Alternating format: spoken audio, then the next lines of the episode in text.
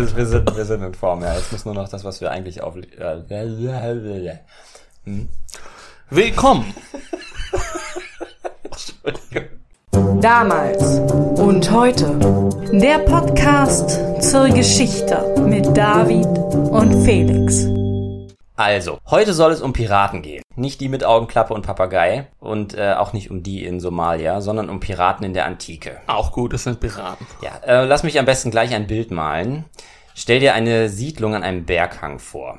Früher wurde da wahrscheinlich Hephaistos gehuldigt, dem Gott des Feuers und der Schmiede im griechischen Pantheon. Unter anderem deswegen, weil aus der Seite des Berges Flammen schlagen. Chimera nennen das die Griechen damals, also nach dem mythologischen Mischwesen, das aus Löwe, Ziege und äh, Schlange besteht. Jedenfalls in der Ilias von Homer äh, kann die auch Feuer speien und wahrscheinlich haben die Leute da dran denken müssen, als sie das Feuer gesehen haben, was da aus dem Berg schlägt. Das klingt nach einer Touristenattraktion. Wo, wo muss ich hinfliegen? Das findest du ungefähr 70 Kilometer südlich von Antalya. Die Türken sagen dazu übrigens Yamatash. Das bedeutet so viel wie brennender Stein. Und am Abend sieht es so aus, als würden da Lagerfeuer am Berg sein. Was da brennt, ist natürlich austretendes Gas. Das war auch in der Antike schon so. Aber die Intensität und Anzahl der Feuer wird wahrscheinlich über die Jahrtausende sich auch verändert haben. Damals können Schiffe die Flammen jedenfalls nutzen, um sich zu orientieren. So eine Art antiker Leuchtturm. Genau. Die römischen Galeeren, die jetzt da gerade kommen, die haben die Flammen bestimmt auch gesehen. Die steuern nämlich jetzt im Jahr 77 vor Christus den Berg an. Und an Bord sind Legionäre, die sich jetzt wahrscheinlich weniger um dieses Phänomen kümmern, als äh, darauf, sich auf die Schlacht vorzubereiten. Was für eine Schlacht?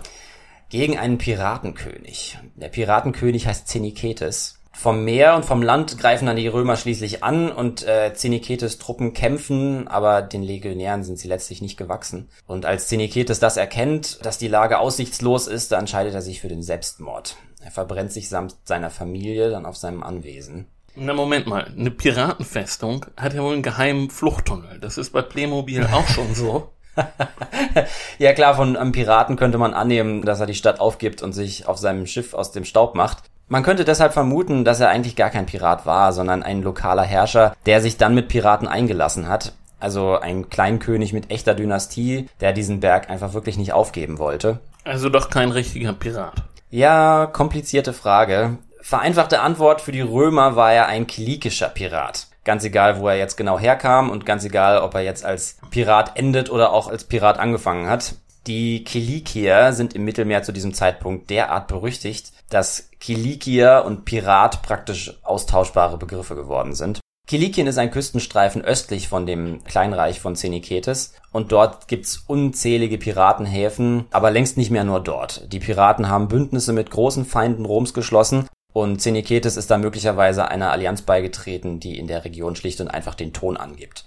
Der Bund mit dem berühmt-berüchtigten Nachbarn wäre für einen alteingesessenen Kleinherrscher also durchaus sinnvoll gewesen. Aber es hat ihn denn doch nicht vor den Römern geschützt. Die stehen ja jetzt vor der Tür. Also Rom hat das Kilikien-Problem eigentlich selbst produziert. Das haben Großmächte ja so an sich, führen große Kriege und dann wundern sie sich über die entstehende Instabilität. Du machst jetzt keine Anspielung auf irgendwelche modernen äh, der Krieg, äh, mit dem die Römer Kilikien und natürlich nicht nur Kilikien da ins Chaos gestürzt haben, ist der Krieg gegen Antiochos den Großen. Einer dieser vielen großen Nachfolger von Alexander dem Großen. Ja, genau. Ähm, während Rom im Westen immer mächtiger wird und immer weiter ausgreift, herrschen im Osten immer noch die Nachkommen der Generäle Alexanders. Und Antiochos der Große herrscht über eines dieser Teilreiche, das Seleukidenreich. Und zu dem gehört auch Kilikien. Dann aber wird Antiochos von Rom besiegt und eine der Bedingungen, die er als Verlierer akzeptieren muss, ist, dass seine Flotte im Mittelmeer auf ganze zehn Schiffe zusammenschrumpft. Und das wiederum schafft ein, ne, so wie das Internet im Grunde, ne, ein rechtsfreier Raum. Ja, genau, du hast es erfasst. Und das Seleukidenreich ist weg vom Fenster. Rom hat kein Interesse daran, die Lücke zu füllen, jedenfalls noch nicht. In Kilikien herrscht zwar nominell noch Antiochos, aber in der Praxis kann das niemand mehr durchsetzen. Die zerklüftete Küste ist mit den bewaldeten Bergen dahinter perfekt für versteckte Siedlungen und in der Nachkriegszeit sammeln sich in Kilikien dann Flüchtlinge, Söldner, Glückssucher, stoßen da zu den Einheimischen. Es klingt so ein bisschen wie diese Kneipe in Star Wars, also wo sich die Halbwelt trifft und ihre Pläne schmiedet. ja, das tun sie auch. Äh, zusammen bilden sie dann eine Flotte, die schnell damit beginnt, im östlichen Mittelmeer Handelsschiffe zu kapern und Sklaven zu nehmen. Rom unternimmt nichts dagegen. Nach den Punischen Kriegen und dem Sieg über Antiochos sehen die Römer keine großen Feinde mehr und rüsten ihre Flotte ab. Kostet ja auch, ne? Also Flotte ist nicht billig. Schiffe kosten Geld. Ist sehr teuer allerdings, ja. Braucht man aber dann doch schneller als gedacht. Die Piraten können da jahrzehntelang machen, was sie wollen. Sie greifen weit über Klikien aus und errichten überall an den Küsten des östlichen Mittelmeers ihre Stützpunkte. Ein nächster wichtiger Schritt für die Piraten ist dann das Bündnis mit Diodotus Tryphon. Diodotus will das Seleukidenreich beherrschen, also Kalif werden anstelle des Kalifen, und er tritt da eine Rebellion los. Dazu verbündet er sich mit den kilikischen Piraten und bringt mit ihnen die Küstenstädte der Region unter Kontrolle. Und zwar von der Hauptbasis Korakesion aus. Korakesion heißt heute Alanya. Das ist auch in der Türkei. Genau. Küçük Almanya, also kleines Deutschland sagt man dazu, glaube ich, auch in der Region, wegen der deutschen Gemeinde und den vielen deutschen Touris. Äh, von Korakesion aus jedenfalls greifen dann Diodotus Leute und die kilikischen Piraten Städte und Schiffe an. Und das ist eine erfolgreiche Strategie, die sich für Diodotus und die Piraten auszahlt. Diodotus wird König und beherrscht dann bald tatsächlich das Seleukidenreich, wenn auch nur ziemlich kurz. Und die Piraten haben im Bund mit Diodotus gelernt, wie sie organisiert als Flotte auftreten können. Das machen sie dann in Zukunft auch. Piratenschiffe gehen natürlich auch weiterhin einzeln und in kleinen Verbünden auf Jagd, aber wenn es sich lohnt, dann rottet sich da ein ganzes Geschwader zusammen. Modern ausgedrückt würde man das wohl so eine flexible und situative Herangehensweise nennen. Exakt, ja.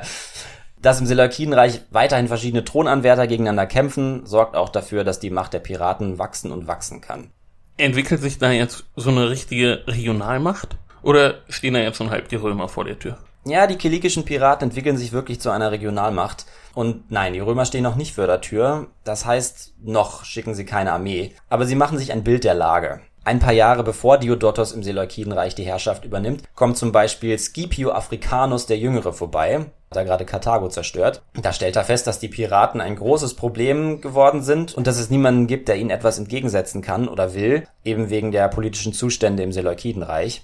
Rom selber hat aber weiterhin kein Interesse, sich der Sache anzunehmen. Erstens ist das alles noch sehr weit weg und zweitens profitiert Rom von dem reichen Angebot an Sklaven, das die Piraten liefern. Auf der Insel Delos gibt es den größten Sklavenmarkt überhaupt und von dort aus werden Sklaven überall hingebracht, viele von ihnen landen auch in Rom. Die Römer sind im Grunde ganz zufrieden mit der Lage und halten ihre Füße still. Die Piraten breiten sich aus und unternehmen immer weiter ausgedehnte Kaperfahrten. Viele ihrer Häfen sind auf Kreta zu finden und da schlägt Rom dann tatsächlich im Jahr 102 vor Christus zu. Geführt wird die Strafaktion von dem Prätor Marcus Antonius, der Vater des heute allgemein bekannten Marcus Antonius oder Marc Anton. Bringen tut das aber nix. Der Feldzug wird nicht der erhoffte Erfolg und in den folgenden Jahren werden die Piraten immer mächtiger, statt sich von Roms Militär beeindrucken zu lassen. Warum schlagen sie denn nun doch zu? Also bisher waren sie doch mit der Gesamtsituation nicht unzufrieden. Ja, das ist pure Öffentlichkeitsarbeit seitens Marcus Antonius. Der ist wie gesagt Prätor und möchte gern Konsul werden. Alles, was er machen will, ist einen Schlag gegen kilikische Piraten auszuführen, um Stärke zu zeigen. Also es geht um den symbolischen Wert so einer Aktion. Lösen will er das Piratenproblem eigentlich nicht. Das heißt, er weiß sicherlich selber, dass das mit so einer Einzelaktion nicht funktionieren kann. Also ist das Ganze eher so Image-Building. Let's build a wall. ja, alles Eigenwerbung im Grunde. In der Konsequenz verfestigt sich nur der Eindruck, dass man den Piraten so eben gar nichts kann. Und äh, in Rom ist man da auch etwas hilflos. Dieser plündernde Feind ist überall und nirgends. So ein bisschen wie die Vietcong oder die Taliban. So dieses klassische Problem von asymmetrischer Kriegsführung.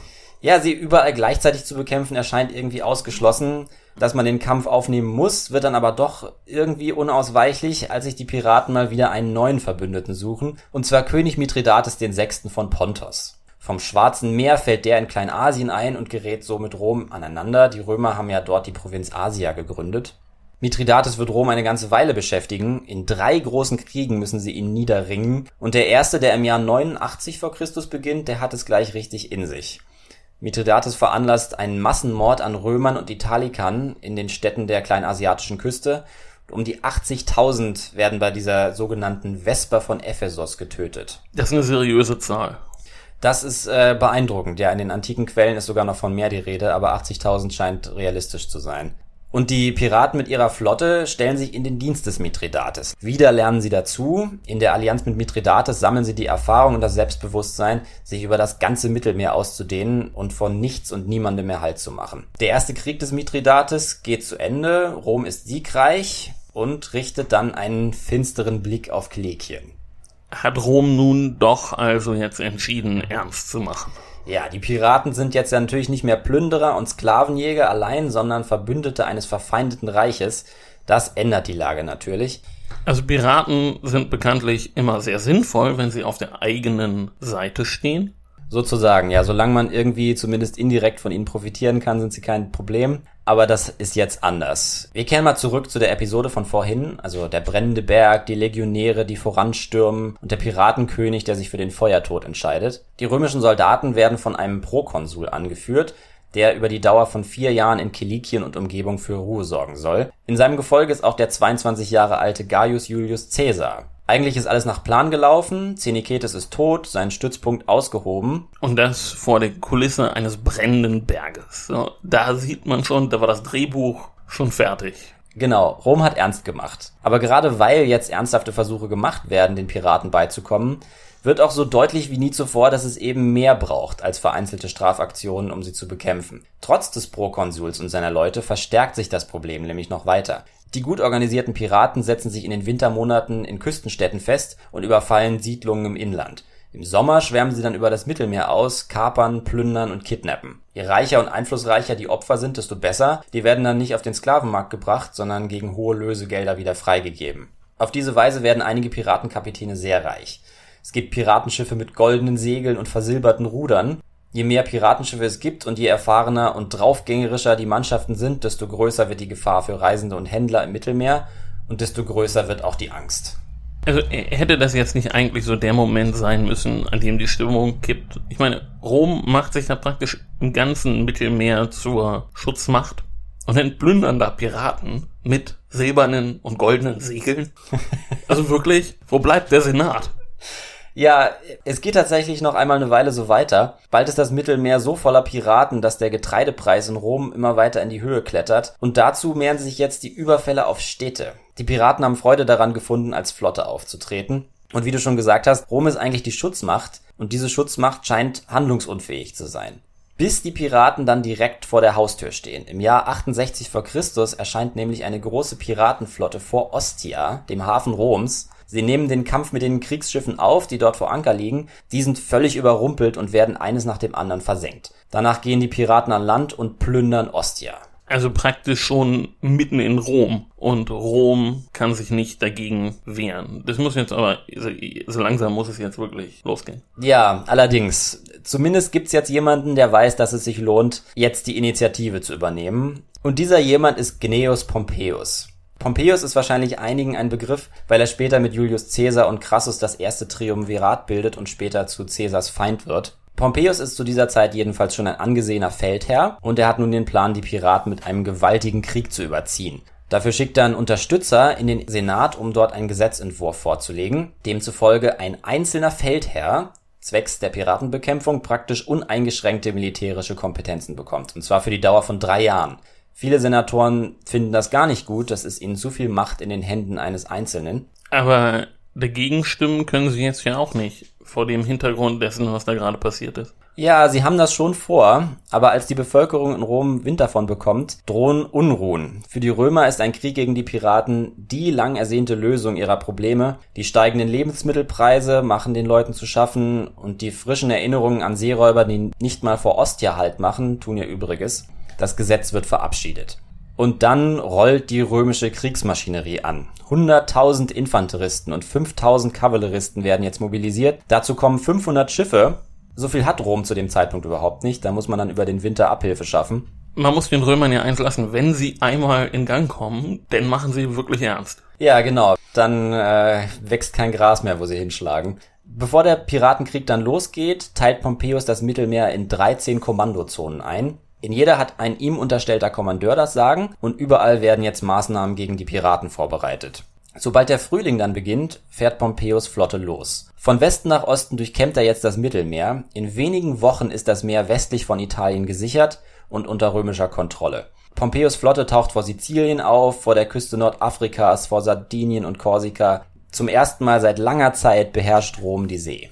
Das muss doch jetzt für die Kilikier, nachdem sie jetzt jahrzehntelang im Grunde machen konnten, was sie wollten, jetzt ein recht unangenehmes Erwachen gewesen sein, dass jetzt auf einmal so der Todesstern ankommt. Ja, das ist ein Schock. Für die Piraten ist das gewaltige Aufgebot, das ihnen Rom da jetzt entgegenschleudert, natürlich erschreckend. Das geht doch jetzt alles sehr schnell. Sie haben jahrelang den Riesen gepiekst und jetzt ist er wach und haut zu. Gerade noch haben sie Ostia geplündert und plötzlich sind überall Römer. Wo man hinsegelt, tauchen die auf. Aber Pompeius setzt nicht nur auf militärische Übermacht, sondern auch auf Gnade. Piraten, die sich widerstandslos ergeben, müssen keine Strafe fürchten. Auf diese Weise bietet er den unzähligen Mannschaften einen Ausweg. Er sagt ihnen also keinen kompromisslosen Kampf an. Angesichts der enormen römischen Mobilmachung und des gefahrenlosen Auswegs überlegen es sich viele Kapitäne zweimal, ob sie jetzt den Kampf gegen Rom wirklich aufnehmen wollen. Also ist schon verständlich. Wenn jetzt 500 Schiffe mit 100.000 Infanteristen ankommen, dann würde ich aber auch sagen, okay, vielleicht mache ich da mal eine Pause. Genau, und es ist deswegen auch eine gute Strategie. Natürlich sind nicht alle Römer davon überzeugt, was Pompeius da macht. Einige fordern ein härteres Vorgehen. Wie kann er da jetzt härter vorgehen? Auf Kreta zum Beispiel ist ein gewisser Prokonsul Cecilius Metellus. Und Metellus soll auf Kreta das Piratenunwesen bekämpfen. Das macht er schon bevor Pompeius seine Vollmachten bekommen hat.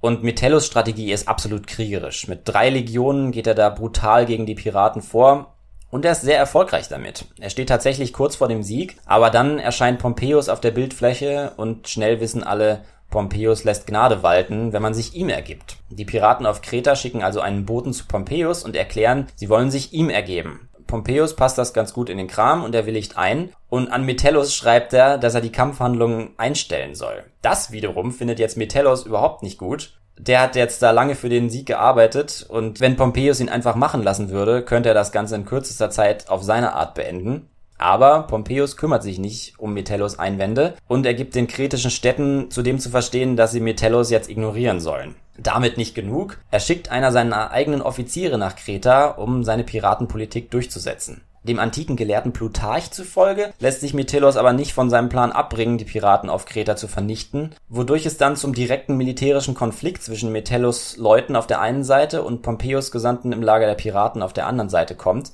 Gegen den Willen des Pompeius, so schreibt zumindest Plutarch, soll Metellus den Krieg gegen die Piraten dann doch zum schnellen Ende gebracht haben und Pompeius Offizier unter Beschimpfungen der Insel verwiesen haben. Hätte Pompeius jetzt nicht das Recht gehabt, diesen Metellus da seines Kommandos zu entheben. Also mit seiner Generalvollmacht zur Piratenbekämpfung. Ist er da nicht zuständig für alles? Also, wie war denn da die Befehlskette? Da sind sich nicht nur Pompeius und Metellus uneinig, sondern auch schon die Zeitgenossen und die antiken Historiker nach ihnen. Was wohl auf Seiten der Pompeius-Gegner ausschlaggebend ist, das ist wohl die Empörung, dass Pompeius einem verdienten Kollegen die Lorbeeren klauen will. Metellus ist praktisch einen Schwerthieb vom Sieg entfernt und dann kommt Pompeius mit dem Freibrief. Ja, okay, das verstehe ich. Die römische Oberschicht ist sowieso gespalten, was Pompeius Vorgehen betrifft. Das fängt ja mit seiner Ernennung schon an. Und Plutarch lässt in seiner Version der Metellus-Affäre auch kein gutes Haar an Pompeius. Er sagt, dass Pompeius Freunde sogar in dieser Sache nicht auf seiner Seite gewesen wären. Und bei Cassius Dio, das ist ein anderer antiker Gelehrter, ist es ganz anders. Da ist Pompeius zum Beispiel der Beschützer eines äh, Kreter, das von Metellus versklavt wird. Es gab also eine Kontroverse sowohl währenddessen als auch sehr viel später. Als ob wir Historiker uns jemals über irgendwas einig werden. Ja, das ist auch wahr. Pompeius Flotte pflügt unterdessen weiter durch das Mittelmeer. Die Piraten, die sich nicht ergeben, werden vor den römischen Schiffen hergetrieben bis nach Kilikien. Da stellen sie sich dann zum Gefecht.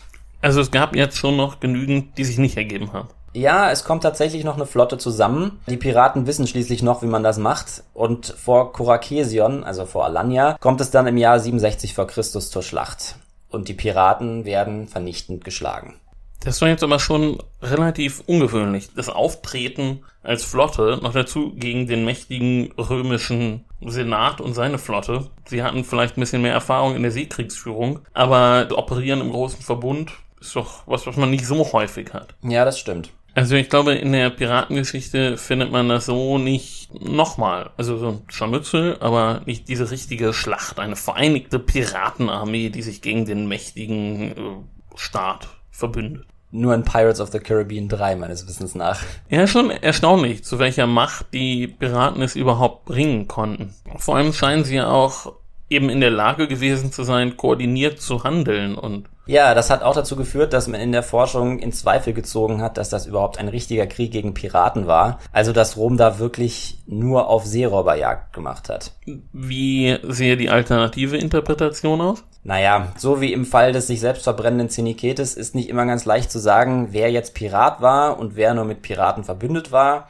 Es hat sich ja so ein bisschen eingeschlichen, auch in Film und Popkultur, dass Rom als ein kolonialistisches äh, Empire dargestellt wird. Also die römischen Legionäre mit Tropenhelmen lassen überall irgendwie ihre Flaggen zurück. Und wer gegen so ein Empire kämpft, muss folglich ein heldenhafter Rebell sein oder doch zumindest ganz übel unterdrückt gewesen sein. Das ist aber eine moderne Konstruktion.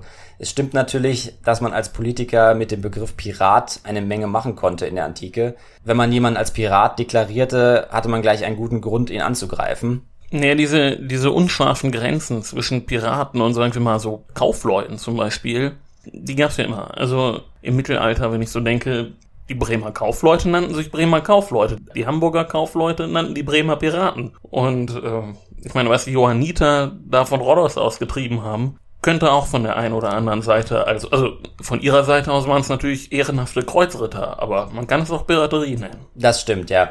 Aber die kilikischen Piraten waren tatsächlich ein Phänomen, das die Mittelmeervölker über ein Jahrhundert beschäftigt hat. Folglich sind die Quellen da auch ziemlich eindeutig. Piraterie war also in dem Fall nicht einfach Seekriegsführung aus der Sicht des empörten Opfers, sondern Piraterie im eigentlichen Wortsinn. Rom hat in Kilikien also nicht einfach nur unter einem Vorwand politische Gegner bekämpft, sondern dafür gesorgt, dass der Handel im Mittelmeer wieder weitgehend reibungslos verlaufen konnte. Daran hat ja so ein Empire auch begründetes Interesse. Exakt. Wie geht's denn jetzt weiter mit diesen besiegten Kilikiern? Naja, Pompeius Legionäre gehen an Land und zerstören jedes versteckte Lager, das sie finden können. Den begnadigten Piraten wird dann das Angebot gemacht, sie an anderer Stelle anzusiedeln und mit Land zu versorgen, als zusätzlichen Anreiz, nicht zum gewohnten Geschäft zurückzukehren. Und damit ist die Piraterie natürlich nicht aus der Welt, aber sie hat einen derartigen Dämpfer bekommen, dass die Vorstellung zumindest plündernder Piraten in Italien für längere Zeit damit in weite Ferne rücken kann. Ja, aber es war jetzt eine sehr schöne Geschichte von diesen antiken Piraten. Ich hatte von denen noch nie was gehört, muss ich sagen. Also Pompeo schon und Scipio Africanus, aber diese ganzen kilikischen äh, Trupps waren mir neu. Ja, genau. Ich denke auch, es ist eher ähm, ein Thema, was man so nicht kennt. Auf die großen Namen stößt man natürlich, aber der antike Piratenkrieg ist, glaube ich, weniger bekannt. Aber gewisse Muster, also wenn man sich mit diesem Thema Piraten beschäftigt, sind es dann doch, die wieder auftauchen. Also Piratenbekämpfung, das folgt ja irgendwie immer gewissen, also erstmal sind die Piraten so, lässt man die gewähren und dann irgendwann ja, genau. Wenn sie zu groß werden, dann schlägt der große Staat irgendwann zu. Beziehungsweise diese Phasen gibt's ja auch häufig, wo sich Regierungen erstmal eine Weile denken, sie können von den Seeräubern profitieren oder tun es sogar und irgendwann ändert sich das dann und dann. Also andere Empire haben das auch schon dann später gemerkt, dass das so nicht geht. Also Genau. man kann die eine Weile, man, man sollte sie nicht zu lange gewähren lassen. Ja, die Piraten, die wir alle kennen, die haben dann später ein ganz ähnliches Problem bekommen irgendwann. Ja, sehr schöne Sache. Ähm, wenn ihr mehr darüber lesen wollt, dann tut es doch in der aktuellen Ausgabe von damals, das Magazin für Geschichte. Das Titelthema ist diesmal, was ist das Titelthema, David? Das Titelthema ist Neue Heimat in Nordamerika. Da geht's also um die vielen, vielen Auswanderer, die dort irgendwann gelandet sind, unter anderem auch um die 48er Generation, die hier nach den äh, gescheiterten Revolutionen eine neue Heimat gesucht haben und nach Amerika ausgewandert sind. Die kennt man dort ja teilweise sogar noch als äh, 48ers. Ähm, das wird äh, ein tolles Thema und unsere beiden Artikel sind natürlich auch im Heft, die könnt ihr dann auch lesen. Also es geht nicht nur um Migration, sondern auch um Piraten. genau, es ist ein bunter Mix, ein tolles Heft und wir hören uns wieder in zwei Wochen. Solange folgt uns bei Twitter, bei Facebook, Facebook. Gibt uns Sterne bei iTunes und glaub, das abonniert heißt- uns bei Spotify. Das heißt Ich glaube, nicht das, mehr das iTunes. heißt nicht mehr iTunes, das heißt Apple Podcasts. ja, auf den älteren iPhones heißt es, glaube ich, noch iTunes. Okay, also da, wo es irgendwas zum Sterne anklicken gibt, da klickt ihr auf die Sterne. Okay, wir, wir äh, we, we figure it out. Bis zum nächsten Mal. Macht's gut. Tschüss. ciao.